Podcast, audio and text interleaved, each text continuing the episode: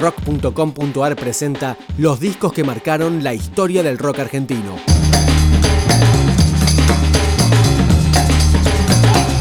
Hoy, Bocanada de Gustavo Cerati.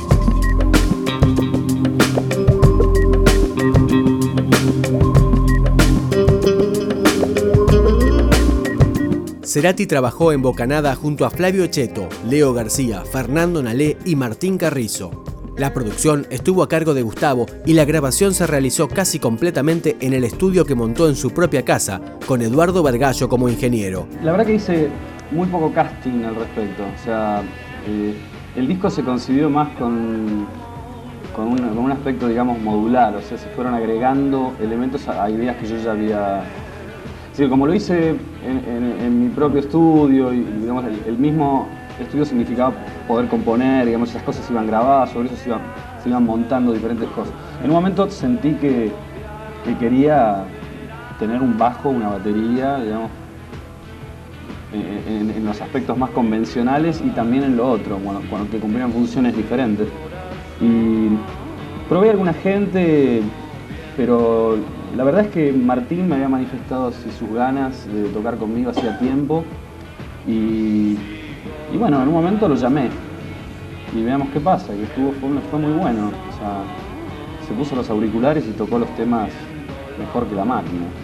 Así que ya, quedó, quedó, claro que iba a trabajar con él. Lo mismo pasó con Fernando, que mm, Fernando Nalé. Este, de los Curiaki. Sí, que, estaba en los Curiaki. También en algún momento se acercó en la época de cuando hice el Festival de Irrecuptibles.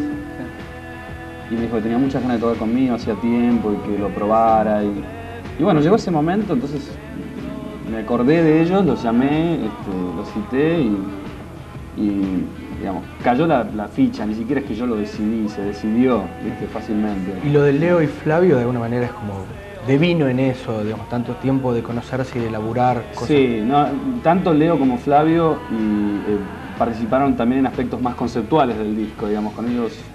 Eh, con Flavio trabajé como más como mi coequiper, incluso en la mezcla, ¿no? Y, este, y con Leo, con Leo fue, digamos, tiene participaciones vocales y de samples en el disco, pero además tiene muchas charlas y, muchas, mucha vida compartida a través de este disco y mucho empuje por el lado de ellos. Este, fue muy importante porque me sentí así muy acompañado y, y, si bien el disco no es un disco de una banda, digamos, ahora viene la banda, este, yo me sentí de esa forma, ¿no? Como si no estaba, no estaba haciéndolo solo, esa es la verdad.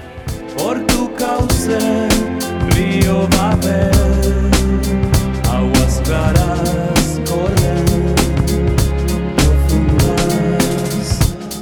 es, es un disco que a diferencia de Amor Amarillo, que podría ser considerado mi primer disco solista, yo lo llamo más un disco solo, porque tenía una idea más encerrada de hacerlo yo mismo y toqué todos los instrumentos y prácticamente todas las ideas pasaron por mi tamiz, ¿no? Este, un poco casi autista, pero tenía sentido porque, bueno, este, tenía que ver con, ese momento que estaba viviendo. Ahora este disco Bocanada es mucho más social y, y también di espacio y libertad para talentos que me rodearon.